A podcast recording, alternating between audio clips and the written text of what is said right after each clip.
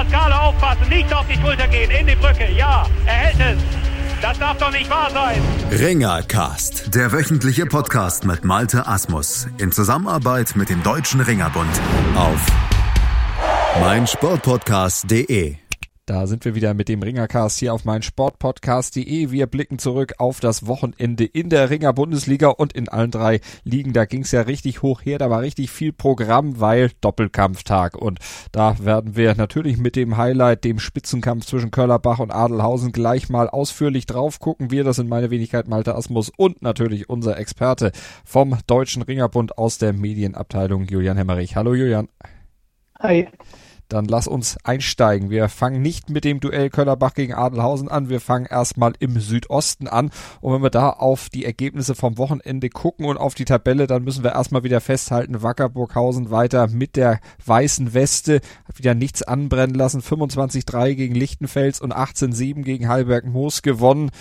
Burghausen marschiert weiter. Playoffs hatten sie sowieso schon erreicht, aber das ist ja sowieso das Minimalziel bei denen. Ja, also wie gesagt, wir hatten es schon gerade bei den Spitzenkampf gegen Heilbronn, ähm, dass Burghausen da doch noch eine ganz klasse stärker ist als alle anderen. Ähm, ich bin mir auch ziemlich sicher, dass das in den Playoffs sich fortsetzen wird. Wenn sie nicht das Verletzungspech erwischt, sind die ganz, ganz schwer zu schlagen. Burghausen also mit 24 zu 0 Punkten ganz klar an der Spitze der Tabelle. Julian hat es eben gesagt, da brannte nicht wirklich was an. Und jetzt gucken wir dann auf Platz zwei. Dahinter liegen die Red Devils Heilbronn. Die haben vier Punkte weniger, haben ja zweimal verloren gegen Burghausen in den direkten Duellen, aber sich am Wochenende jetzt wieder ergebnistechnisch erstmal schadlos gehalten. Zunächst 16 zu 13 in Nürnberg gewonnen und dann haben die Red Devils auch zu Hause gegen Erzgebirge Aue gesiegt. 21-11 hieß es am Ende nach den matten Duellen. Wie würdest du, Julian, das Wochenende der Red Devils beurteilen? Ja, Samstag war sicher ein spannender Kampf. Also Nürnberg äh, braucht natürlich noch eine Überraschung, um ihr, um ihr Saisonziel Platz 3 zu erreichen und hat da auch nochmal alles versucht. Ähm, haben einen Ausfall zu beklagen mit Tim Stadelmann, sonst wäre es vielleicht noch knapper geworden. Also da hat hinten raus dann äh, Heilbronn dann doch äh, das Ding relativ sicher nach Hause geschaukelt, da einfach in den letzten, letzten beiden oder sagen wir in den letzten fünf Duellen äh, Nürnberg zu schwach stand. Also Nürnberg vor der Pause ganz, ganz stark, lag auch hoch in Führung, aber Heilbronn konnte das hinten raus dann doch noch umdrehen.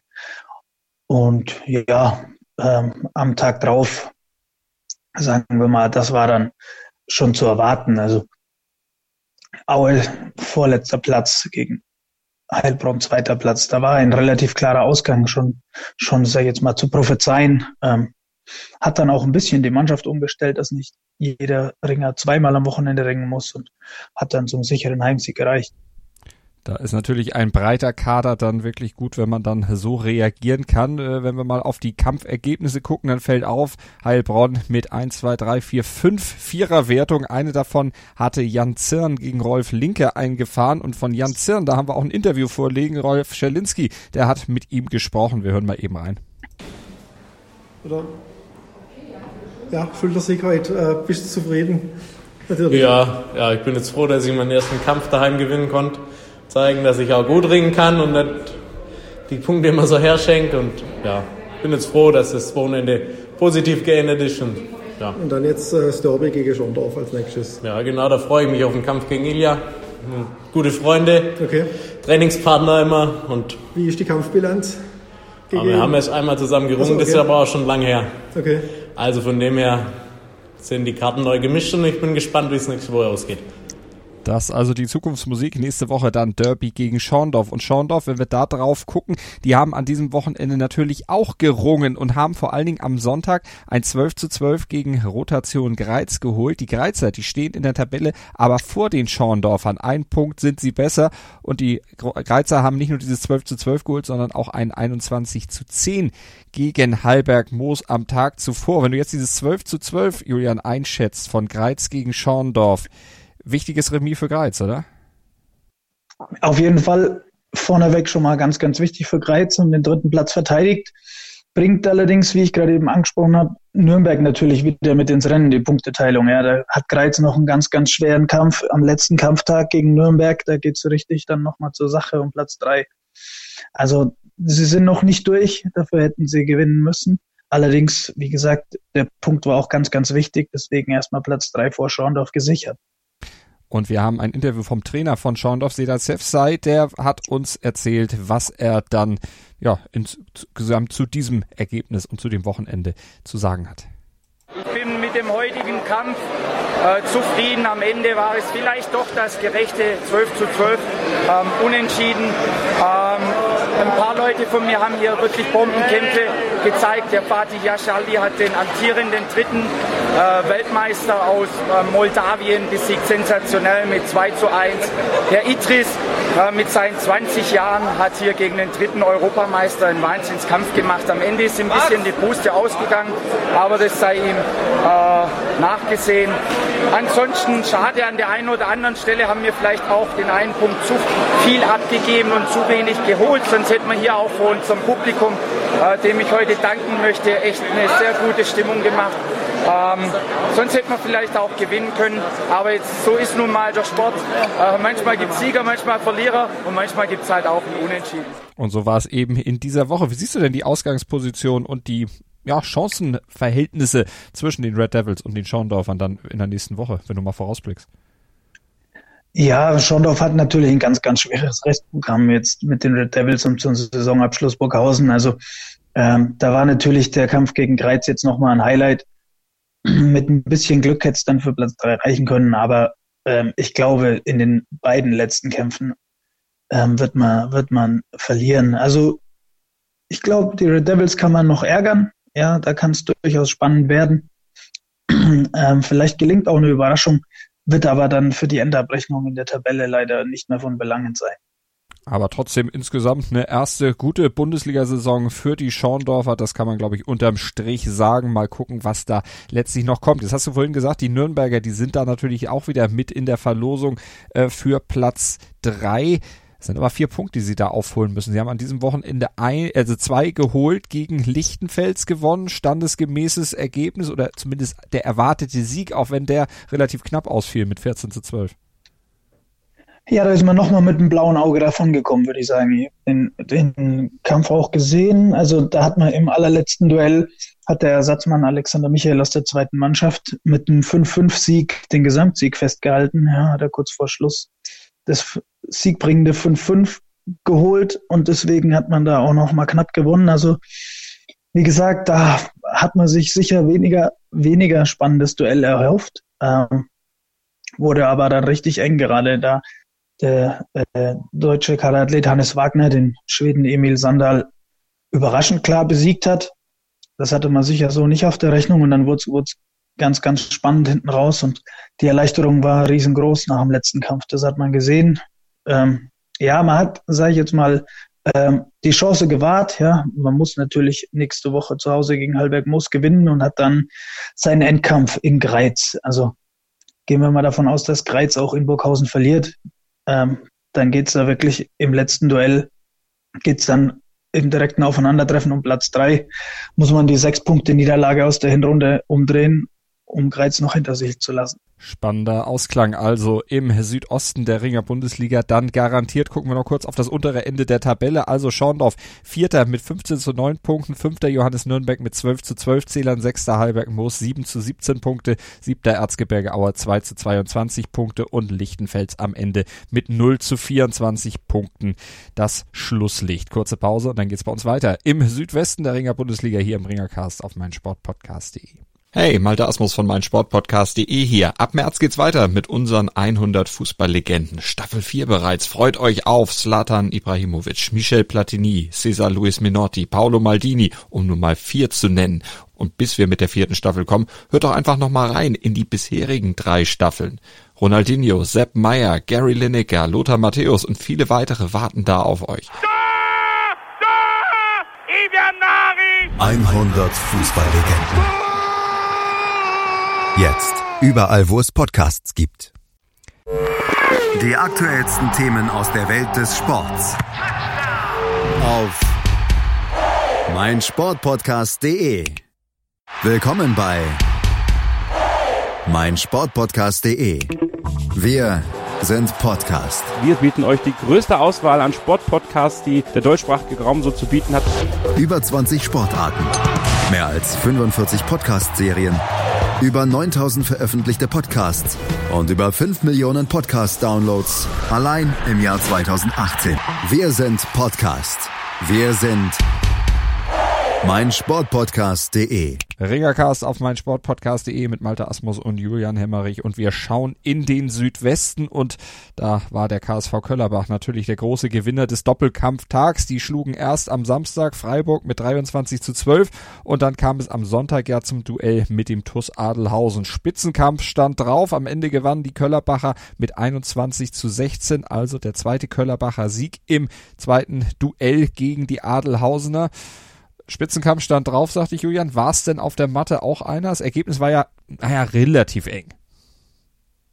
Ja, ich sage jetzt mal, ähm, natürlich war es rein tabellarisch der Spitzenkampf und das Ergebnis sieht auch einigermaßen knapp aus. Allerdings muss man schon sagen, ähm, die Adelhauser haben, Adelhausen haben durch ihre Verletzungsproblematik äh, nicht die Möglichkeit gehabt, da äh, wirklich einen, einen spannenden Kampf zu liefern. Ja, sie mussten sich dann entscheiden, haben dann auf vier sichere Siege gestellt zu Hause und haben auf eine Überraschung gehofft. Das muss man einfach so sagen. Also da hat man dann wirklich schon, schon auch geahnt, dass da sechs Kämpfe an Köllerbach gehen und hat einfach gehofft, dass irgendeinem die Überraschung gelingt und man deswegen vielleicht den Kampf gewinnen kann. Also gerade die Ausfälle von Stefan Brunner und ähm, Peter Oehler wiegen da schwer und da konnte man konnte man nicht nicht wirklich äh, in Bestbesetzung antreten und ja, wie ich gesagt habe, hat man vier sichere Siege hat man eingeplant und hat gehofft, dass eben irgendeinem Fünften die Überraschung gelingt und man so Köllerbach stürzen kann.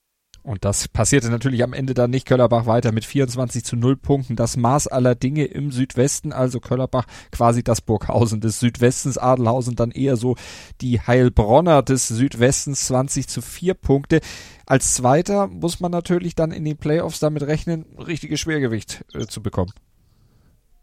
Ja, natürlich. Also die Ausl also der Los das Auslosungsverfahren ist genau wie in der letzten Saison.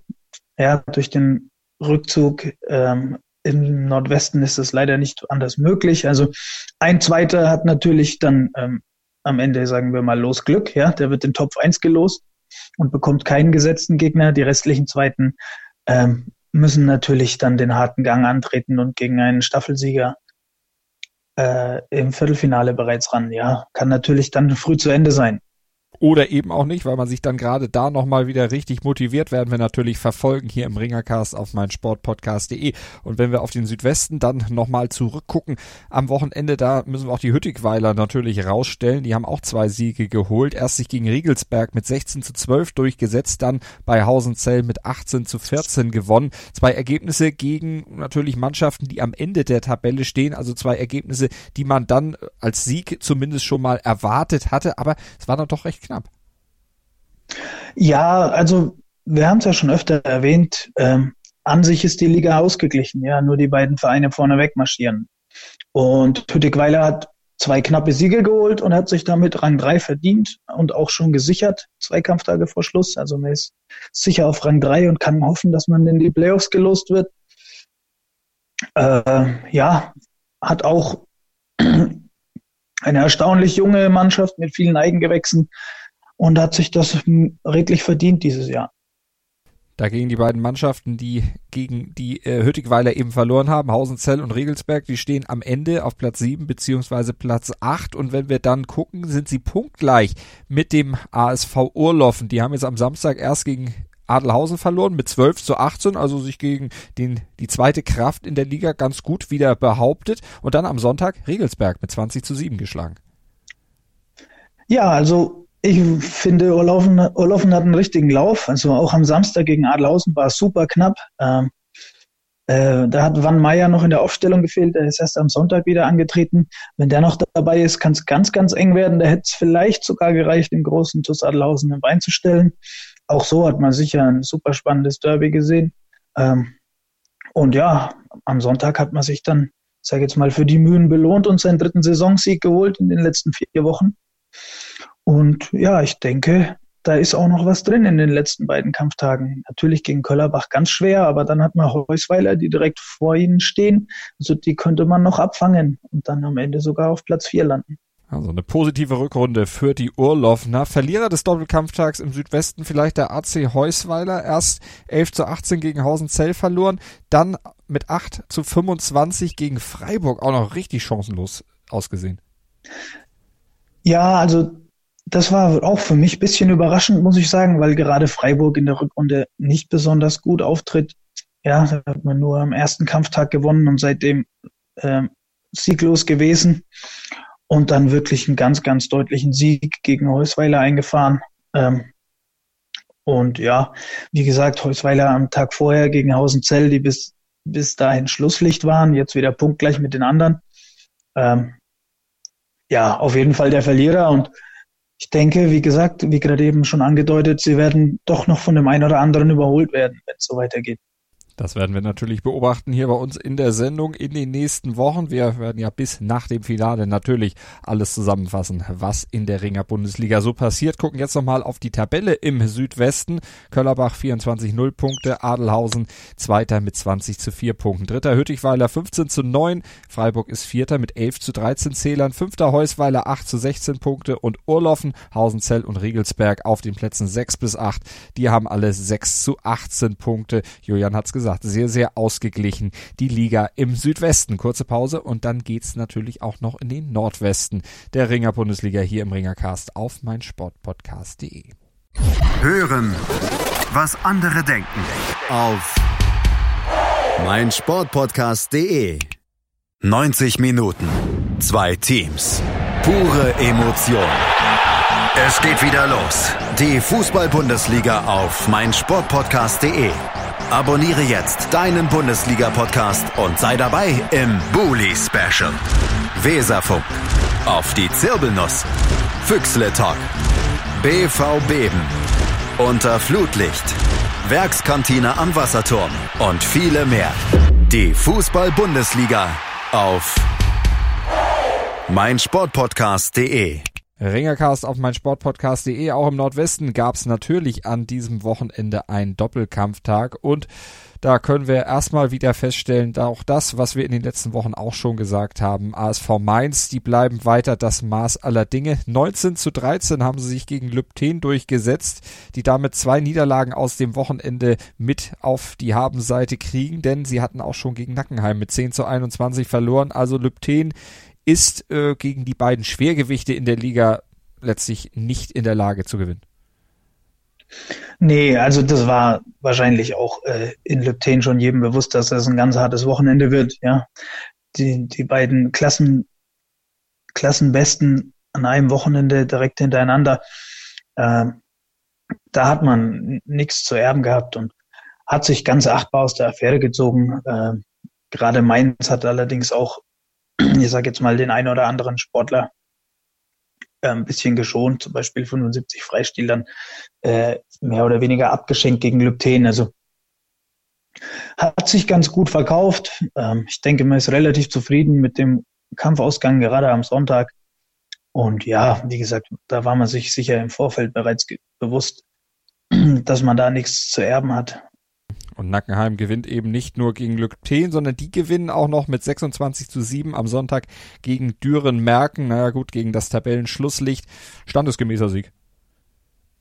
Ja, und Nackenheim ist auch nahezu wieder in Bestbesetzung. Also waren alle Ringe mehr oder weniger verfügbar, hat dann auch am Sonntag dem einen oder anderen das Gewicht machen erspart und da ein bisschen umgestellt ähm, und dennoch sehr, sehr deutlich gegen, gegen Dürrenmerken gewonnen. Also äh, ja, muss auch der Anspruch sein, sage ich mal, wenn man da in die Playoffs vorstoßen will. Und ja, wir hatten es schon beim Derby gegen Mainz.